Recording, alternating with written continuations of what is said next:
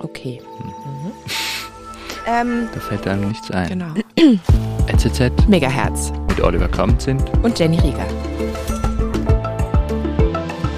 Sehr gut, sehr gut. Vor kurzem habe ich mich mit jemandem über Goethe unterhalten. Ja, ja, ich weiß. Und dann sind wir auf Friedrich Schiller zu sprechen gekommen, Goethes langjährigen Freund. Da habe ich mich gefragt, wie macht man das eigentlich, dass man mit spezifischen Menschen sich über eine so lange Zeit verbunden bleibt. Ich habe also nachgefragt bei Moritz Daum, einem Psychologen der Universität Zürich, und habe ihn ins Studio eingeladen. Ich wollte aber unbedingt auch mit Michael über dieses Thema sprechen, meinem besten Freund. Mein Name ist Oliver Kamzint und ich wünsche viel Vergnügen bei dieser zehnten Folge von NZZ Megahertz. Moritz, ich freue mich sehr, dass du hier bist. Herzlich willkommen. Oliver, vielen Dank für die Einladung. Ich freue mich sehr, hier zu sein. Ja, sehr gern. Als erstes, Moritz, möchte ich gern wissen, wie viele Freunde würdest du sagen, hast du eigentlich? Also Freunde, enge Freunde, würde ich sagen, nicht sehr viele, dafür mhm. sehr gute. Ich würde die Zahl so bei ungefähr fünf einschätzen. Ich habe mal gezählt und fünf, das ist so die Anzahl, die ich als sehr eng gute Freunde bezeichnen würde. Du hast eine interessante Kategorie angesprochen, nämlich die der besten Freundin, des besten Freunds. Ich habe auch einen besten Freund, von dem hören wir dann heute noch ein paar Worte. Was unterscheidet einen besten Freund, eine beste Freundin von, in Anführungszeichen, normalen Freunden? Also Freundschaft, wenn man das definiert, ist ja eine Beziehung zu einer Person, die auf Gegenseitigkeit beruht. Also ich kann nicht zu jemandem, mit jemandem befreundet sein, der mich blöd findet oder der mich vielleicht gar nicht kennt. Also Gegenseitigkeit ist eine wichtige, hat eine wichtige, wichtige Funktion. Vertrauen ist eine sehr wichtige Funktion, auch eine gewisse Emotionalität. Ich muss der Person vertrauen können, der Person vielleicht Dinge auch anvertrauen können, im Wissen, dass diese Information bei dieser Person bleibt, nicht weitergegeben wird. Also dass das Vertrauen, ähm, was ich habe, nicht, ähm, nicht gebrochen wird.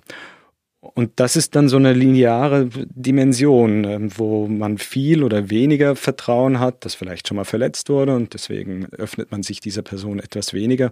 Und das, was man so vielleicht als der beste Freund, die beste Freundin bezeichnet, ist diejenige Person, und das muss auch nicht eine einzige sein, bei der das komplett gegeben ist, also der ich voll vertrauen kann, die ich nachts anrufen kann, die aufstehen würde, mich irgendwo holen kann, die immer für mich da ist, die mich unterstützt, die mich auch kritisiert, die nicht alles einfach als ähm, super hinnimmt, was ich mache, sondern mhm. wo ich mich hinwenden kann, um Hilfe zu holen, von der ich weiß, okay, ich vertraue ihr, sie vertraut mir, ich helfe ihr, sie hilft mir. Also das ist das gegenseitig und vertrauensvolle. Mhm. Also eine sehr, sehr tiefe Freundschaft. Genau. Da bietet es sich natürlich an, dass das dann schon fast in die Nähe kommt einer romantischen Beziehung, sage ich jetzt mal so salopp über mhm. eure Ehe. Richtig, zur romantischen Liebesbeziehung. Ich fand das eine spannende Frage dann. Wie unterscheidet sich denn jetzt eine romantische Liebesbeziehung zu einer Freundschaft?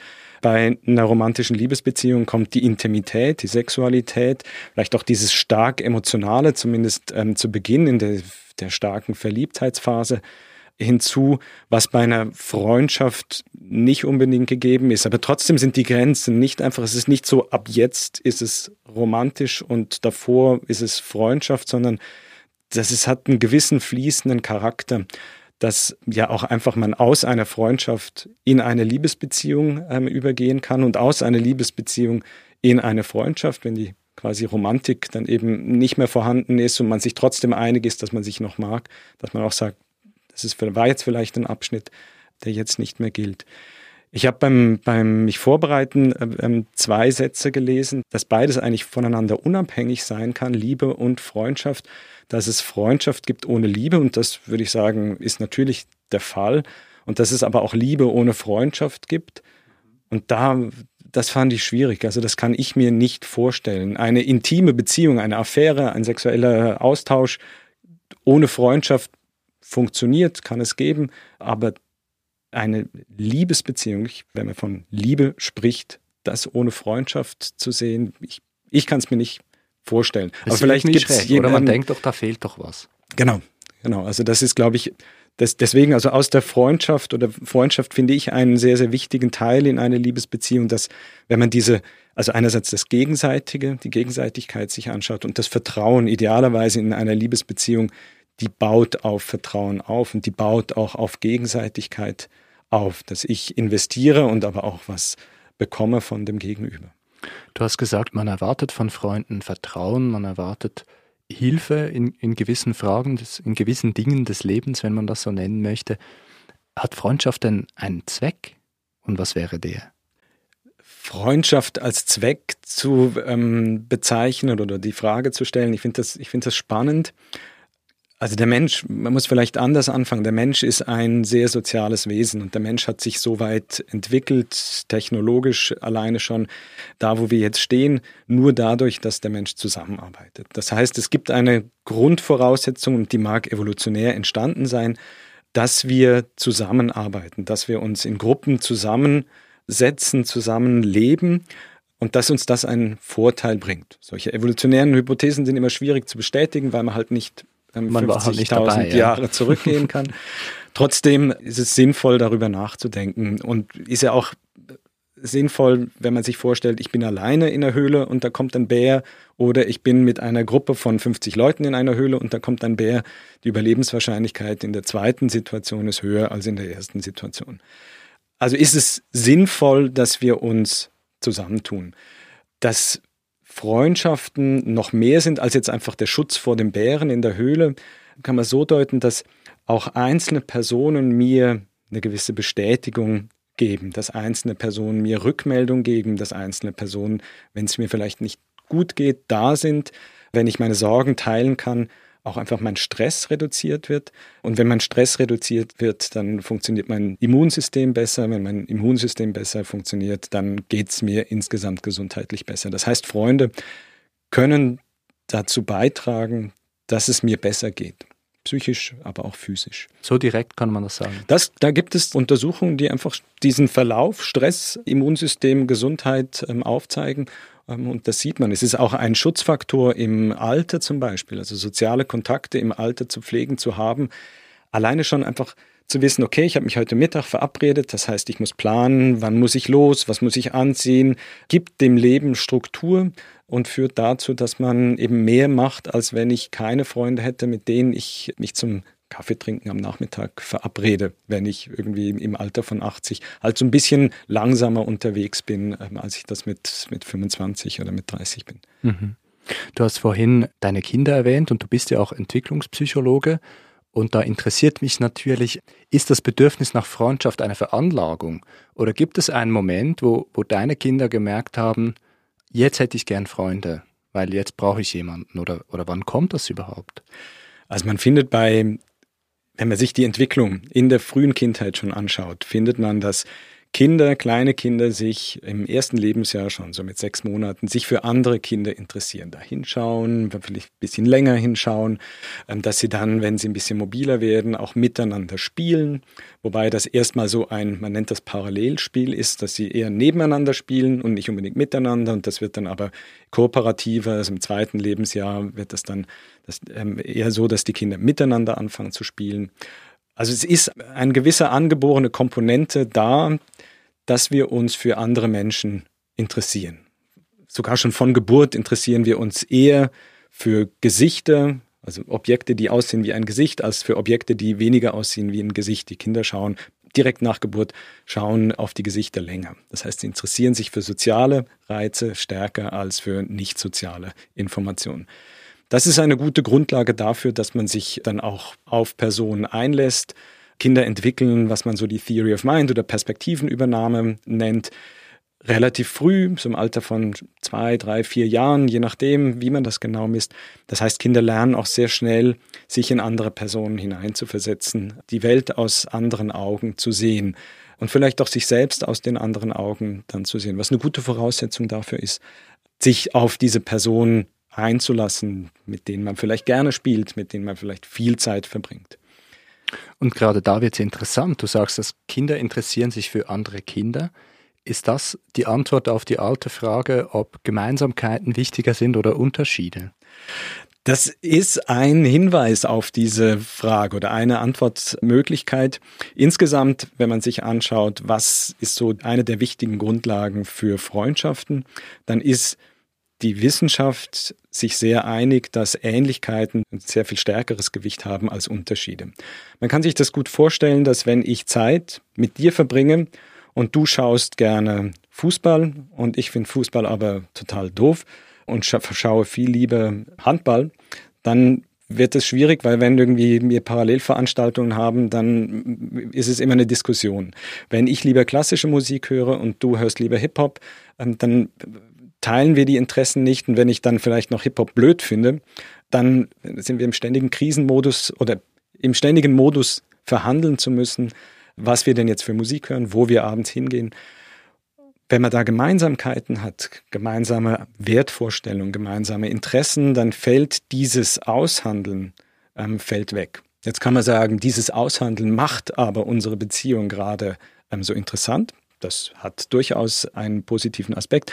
Allerdings, wenn es quasi ein ständiges Aushandeln ist, dann wird es auch irgendwann anstrengend. Man denkt so, jetzt, jetzt habe ich mal auch einfach keine Lust, schon wieder darüber dis zu diskutieren. Ess mal heute dies oder das, guck mal heute diesen oder jenen Film.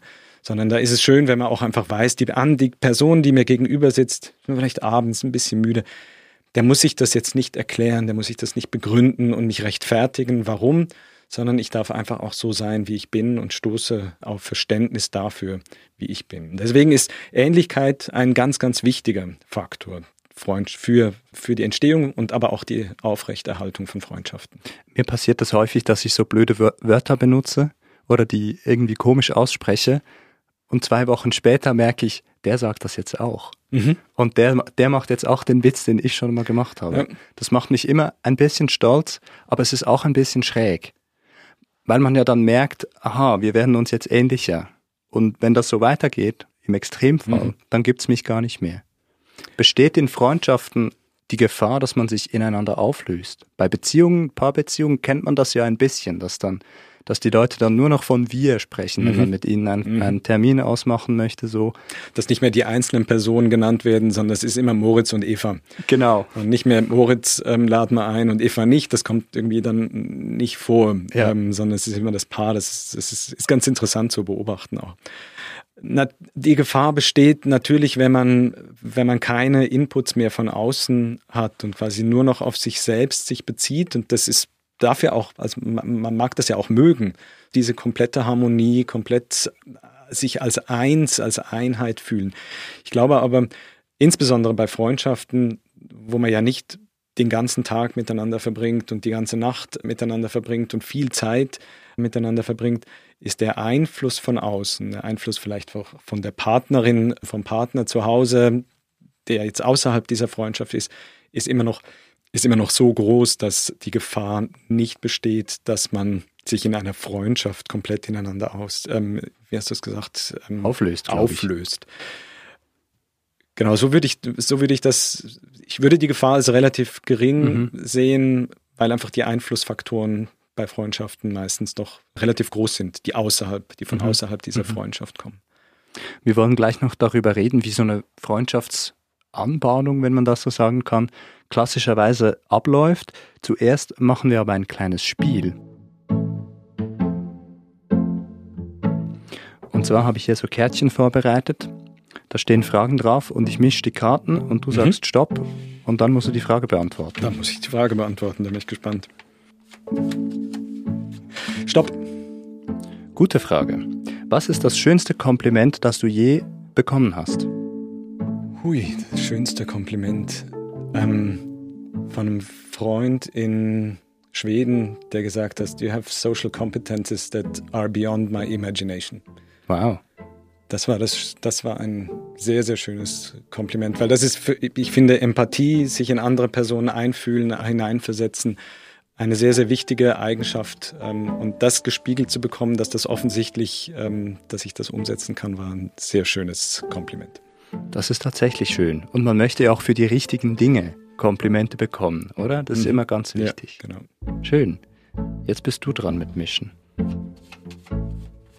Stopp. Wann warst du das letzte Mal stolz auf etwas, das du geleistet hast und was war es? Oh. Ähm. Also es ist eine sehr geringe Leistung. Aber worauf ich immer besonders stolz bin, ist, wenn ich feststelle, dass ich in der Vergangenheit an mich in der Zukunft gedacht habe. Zum Beispiel, wenn ich in Urlaub fahre und dann nach Hause komme und dann sehe, dass meine ganze Wohnung aufgeräumt und irgendwas Gutes im Tiefgefrierer ist, dann bin ich immer unglaublich stolz. Obwohl ich gleichzeitig natürlich weiß, das ist natürlich Pipifax. Aber da denke ich immer, doch, so lebt man, wenn man mehr oder weniger erwachsen ist also vorausschauend, strukturiert, organisiert. Ich denke darüber nach. Sich selber kennen, ja. wissen, wenn ich nach Hause komme und es ist alles eine riesen Unordnung und dann muss ich zuerst wieder aus dem Haus und was zu essen mhm. kaufen. Mhm. Da bin ich schon manchmal sehr stolz. Okay, das ja. finde ich sehr gut.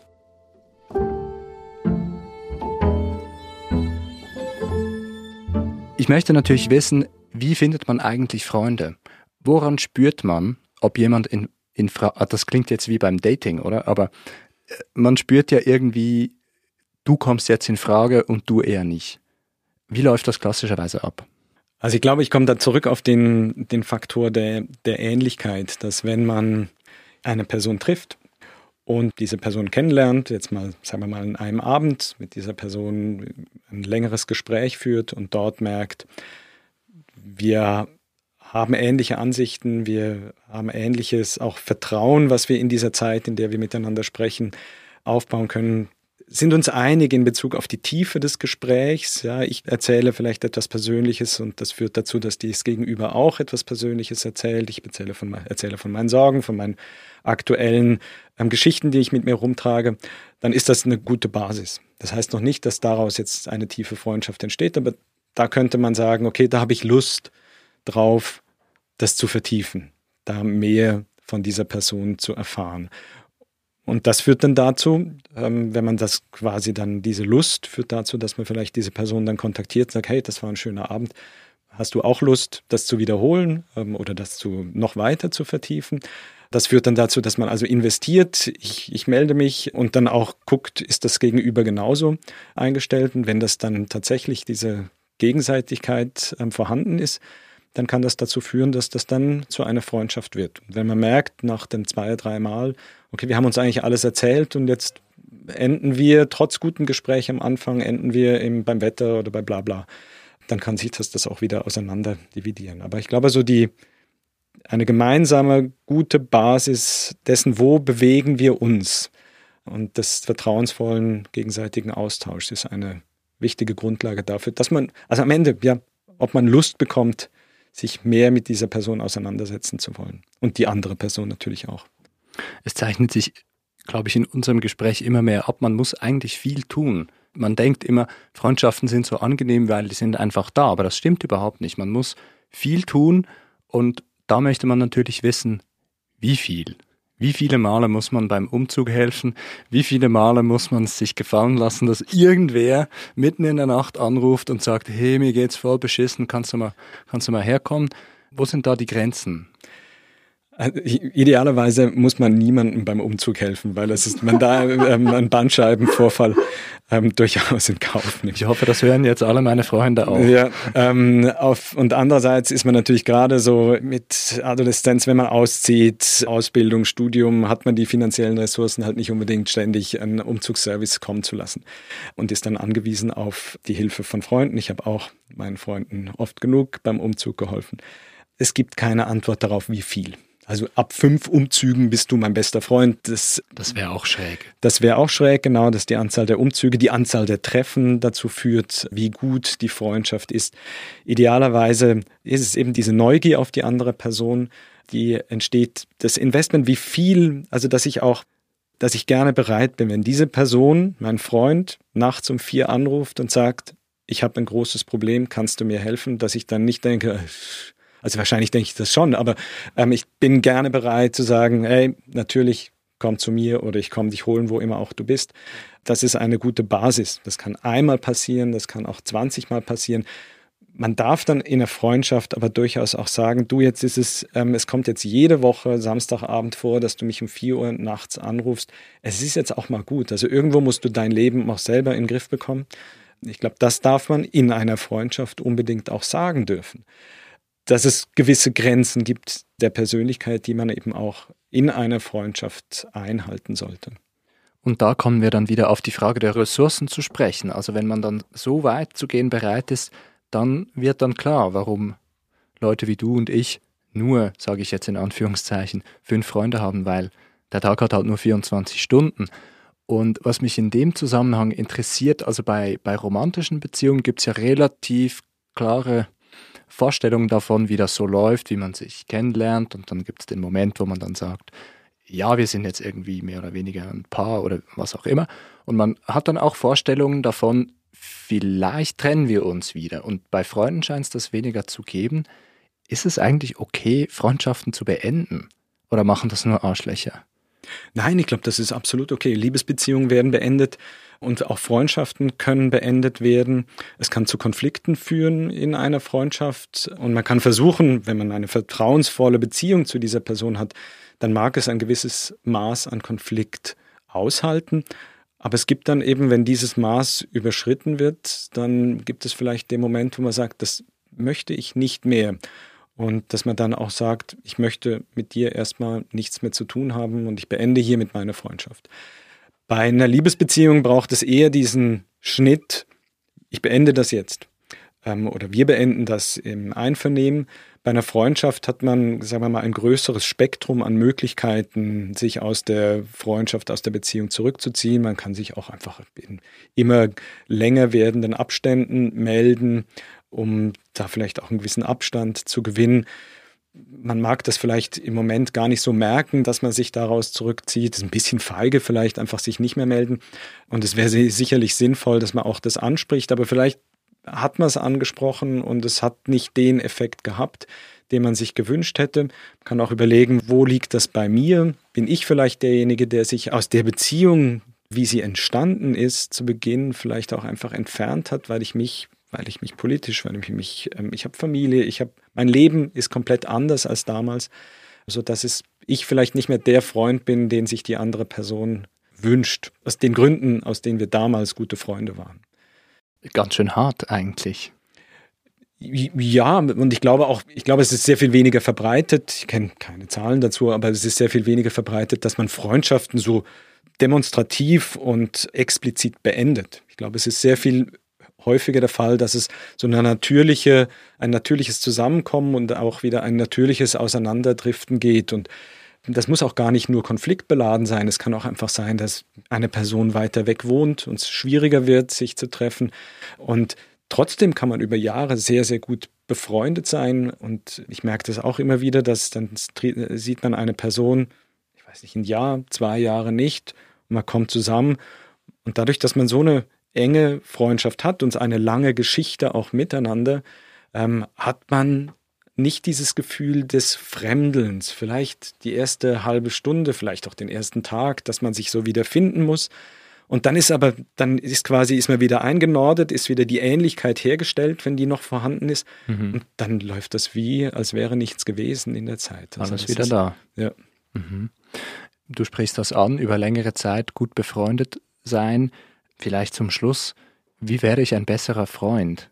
Wie kriege ich das hin, wenn es jetzt jemanden gibt, mit dem ich wirklich unbedingt befreundet bleiben möchte? Was würdest du mir raten? Also erstmal herausfinden, möchte die andere Person das auch? Oh je. Ähm, also, weil eben, wenn die andere Person das nicht möchte, dann bringt es nichts zu investieren. Aber wenn wir uns einig sind, hey, wir mögen uns so sehr, dann lohnt es sich, da auch zu investieren. Es braucht Zeit, es braucht das Vertrauen, es braucht dann auch die Unterstützung, also dass ich eben dann auch da bin. Und selbst wenn wir uns drei Jahre nicht gesehen hat und jemand ruft an, sagt, du, ich bin jetzt da und mir geht's nicht gut, dass man dann eben auch sagt, ja, wir sind befreundet, ähm, wir waren und wir sind es immer noch. Und du, klar, komm her, ich helfe dir. Es ist anstrengend, das kann anstrengend sein. Man muss Zeit investieren, man muss Energie ähm, investieren, die man vielleicht manchmal so im Arbeitsalltag nicht unbedingt hat und trotzdem lohnt es sich, weil es ist eine, eine wertvolle Ressource, die einem dann eben auch nutzen kann. Also wenn es einem selber schlecht geht und dann weiß ich, okay, ich kann da anrufen und ich kriege Hilfe, weil wir gut miteinander befreundet sind. Jetzt nochmal eine Parallele zu romantischen Beziehungen. Würde es auch in Freundschaften helfen, wenn man, wenn man sich gegenseitig versichert? Also noch nie hat ein Freund zu mir gesagt, hey, ich bin dein Freund, ich mag dich. So, würde das, das würde dir vielleicht helfen, oder? Also ich finde es wunderschön, ähm, in meiner Ehe, in einer romantischen Beziehung zu sagen, ich liebe dich, ich bin für dich da, ich mag dich, ich ähm, verbringe gerne Zeit mit dir. Und warum soll man das in der Freundschaft nicht sagen? Also vielleicht, ich liebe dich und ähm, äh, so gewisse erotische Aspekte vielleicht kann man ausklammern. Aber sich das zu versichern, sich das zu sagen, hey, eine SMS schreiben am nächsten Tag, das war ein richtig schöner Abend, lass uns das bald wiederholen. Oder ich verbringe in dem Moment, ja auch, ich verbringe einfach, bin gerne mit dir zusammen, war wieder ein gutes Gespräch, ähm, das hat mir gut getan. Also es ist eigentlich schade, wenn man es nicht macht. Also ich würde dich ermuntern, wenn du das nächste Mal mit einem sehr guten Freund zusammensitzt, nimm mal einen Arm und sag, hey, das ist ein richtig schöner Abend. Das, mir, das, das tut mir machen. richtig gut. das werde ich machen. Dann hoffe ich natürlich auf die von dir viel zitierte Gegenseitigkeit. Sonst stehe ich dann im Regen. Genau. Und da weißt du, vielleicht ist die Freundschaft doch nicht so gut. Aber ich gehe davon aus, also du weißt sehr gut, wie du deine Freunde einschätzen kannst und wie sie auf das reagieren. Ich meine, es gibt natürlich auch den Moment, wo jemand sagt, ich möchte solch, ich bin gut mit dir befreundet und ich möchte die, das ist mir aber zu nah. Ja, das ist ja auch etwas, wo man, was man in der, in der Freundschaft, in der Beziehung zu dieser Person ausloten muss, ist, wie viel Nähe verträgt es überhaupt? Gewisse Freunde sind gute Freunde, aber man ist, kommt sich vielleicht körperlich nicht so nah, weil die andere Person das nicht will, aus irgendeinem Grund nicht gerne berührt wird. Und das ist auch etwas, was man, das ist auch diese, diese Gegenseitigkeit beziehungsweise das Vertrauen und das sich in die andere Person hineinversetzen, die wichtig ist, dass man das dann auch respektiert. Und das heißt nicht, dass das nicht eine wahnsinnig tiefe Freundschaft sein muss, aber es sind so gewisse Regeln, die man vielleicht auch einhalten muss. Das nehmen wir doch mit. Moritz, schön, dass du da warst. Herzlichen Dank. Ich danke sehr für die Einladung. Es hat sehr großen Spaß gemacht. Mir auch. Danke. So, ein paar Tage sind inzwischen vergangen, seit ich mit Moritz Daum gesprochen habe.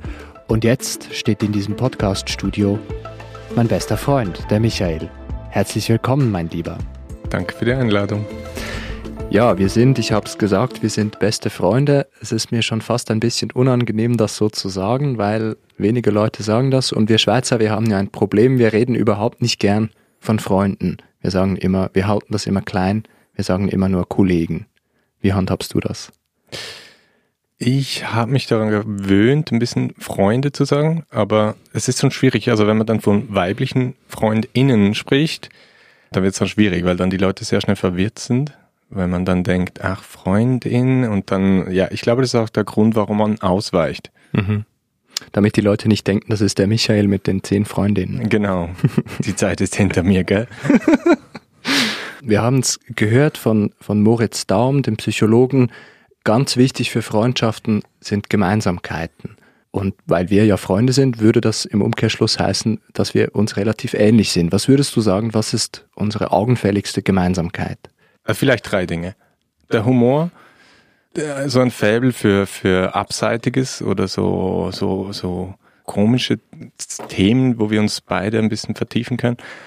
Und das, äh, und das dritte wäre vielleicht, oder da, da arbeiten wir auch dran, denke ich, als Freunde, äh, eine Tendenz, über die Welt ein bisschen herzuziehen.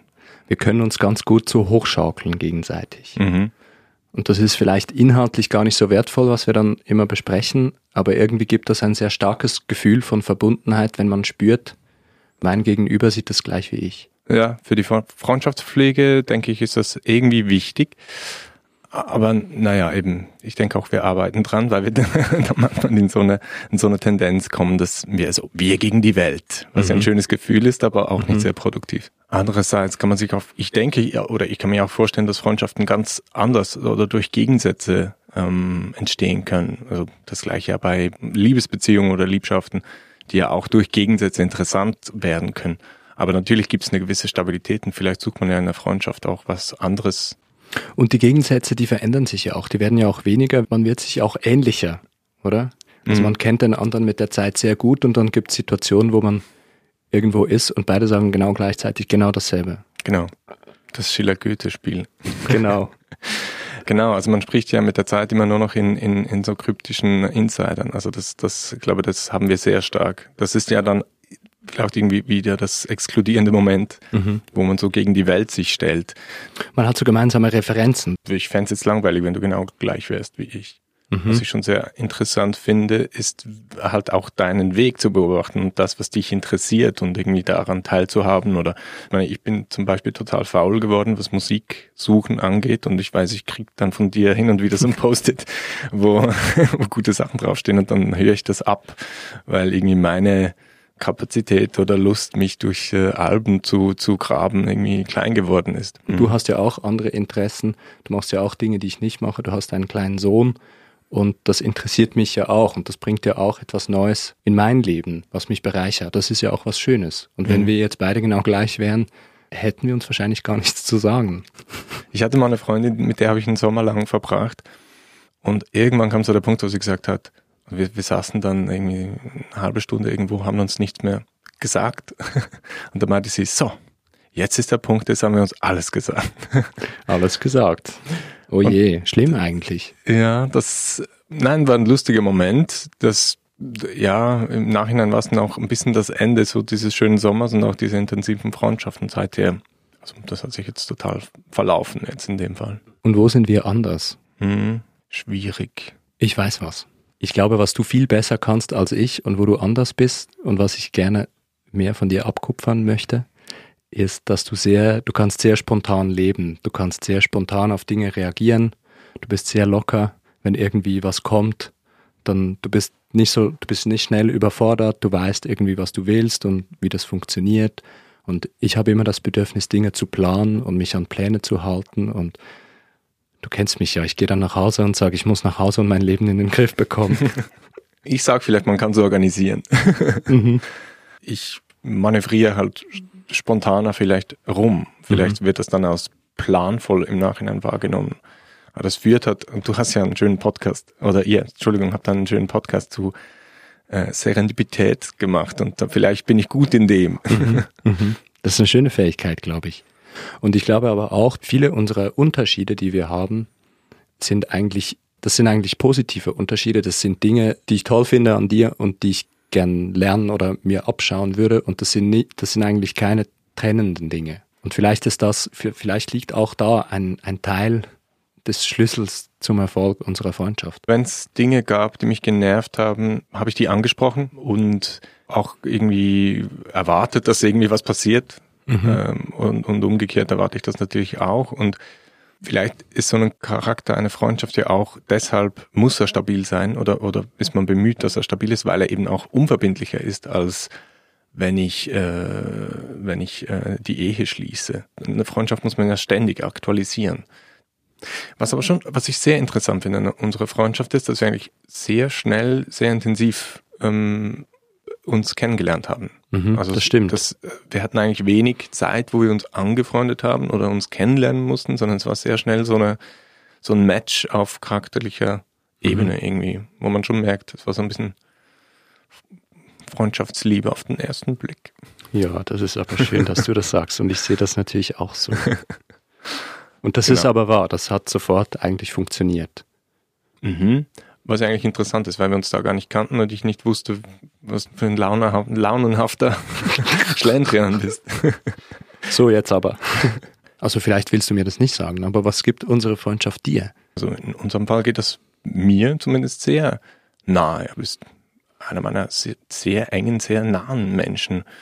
Und das, ähm, da ist Verwandtschaft, das sind Verwandtschaftsgrade oder, oder irgendwie familiäre Bande oder, oder, oder so, das, das zählt jetzt in meinem Leben natürlich viel, aber nicht, nicht in dem Ausmaß. Und vielleicht sind wir da auch in einer Zeit oder in einer Gesellschaft, die das zulässt. Das ist ja auch schön, also dass das eine Wichtigkeit genauso hat. Wir machen das eigentlich graduell und nicht mehr kategorisch.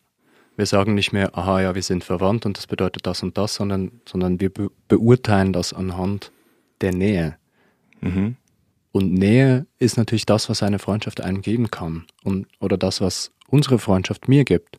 Sie gibt mir Sicherheit, weil ich weiß, egal wo ich bin, egal wie es mir geht, da gibt's einen Freund, den ich habe und der weiß alles über mich und den und ich kann dem nichts vormachen und, und der ist einfach da. Und das beruhigt mich, weil ich weiß, mir kann gar nichts passieren. Und das ist doch schon irgendwie was Schönes. Das ist was sehr Schönes. Ich finde, das ist auch das, wo es sich lohnt, dran zu arbeiten. Oder das ist vielleicht auch die Herausforderung unserer Gegenwart, dass wir auch emotionale Nähe zulassen, weil eben die anderen Sicherungsnetze oder, oder eben die, die, die familiären Bande. Also wir, wir müssen nicht mehr unsere Eltern pflegen, wenn wir nicht wollen. Also wir mhm. können das delegieren. Wir, wir sind in dem Sinn nicht mehr so verpflichtet. Ich kann mich scheiden lassen, ich kann und so weiter. Also es ist, und, und was wirklich zählt, ist ja wirklich die Nähe.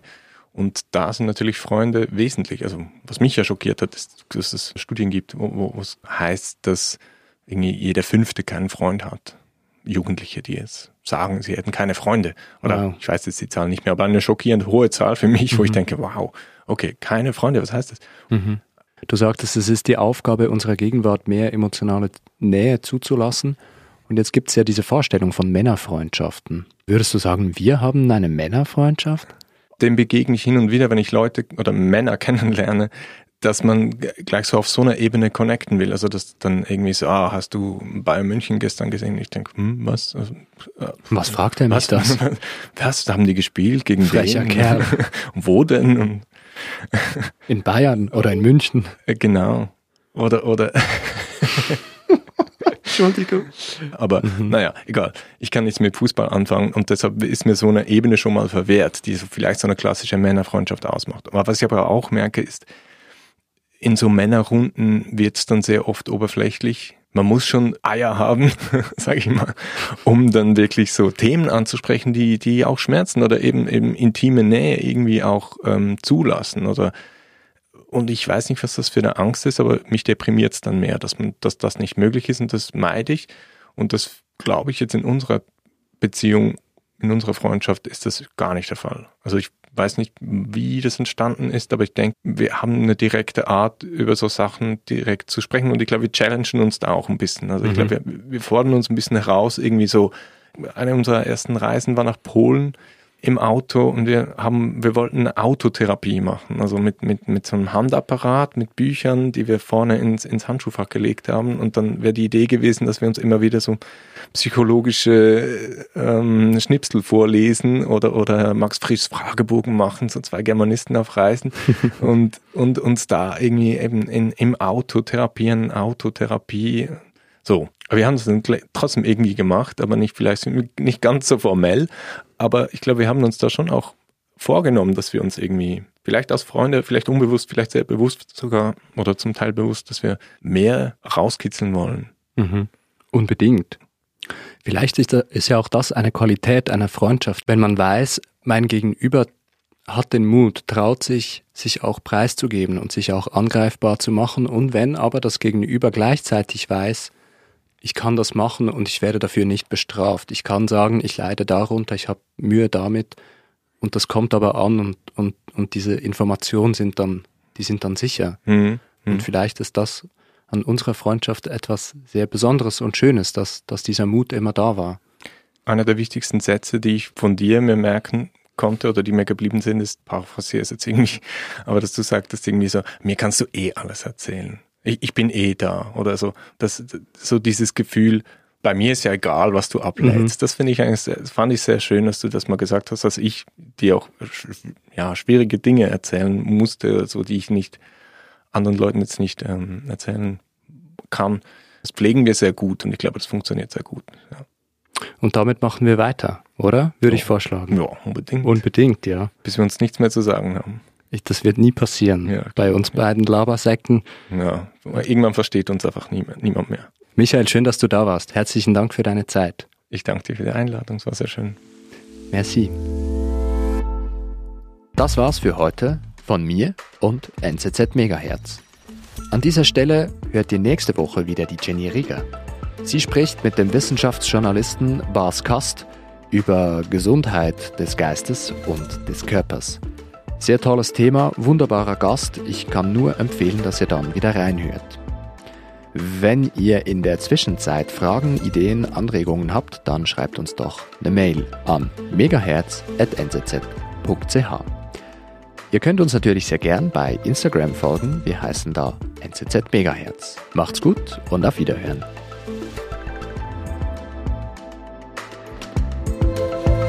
NZZ Megahertz. Meistens zu spät, immer schlecht gekleidet.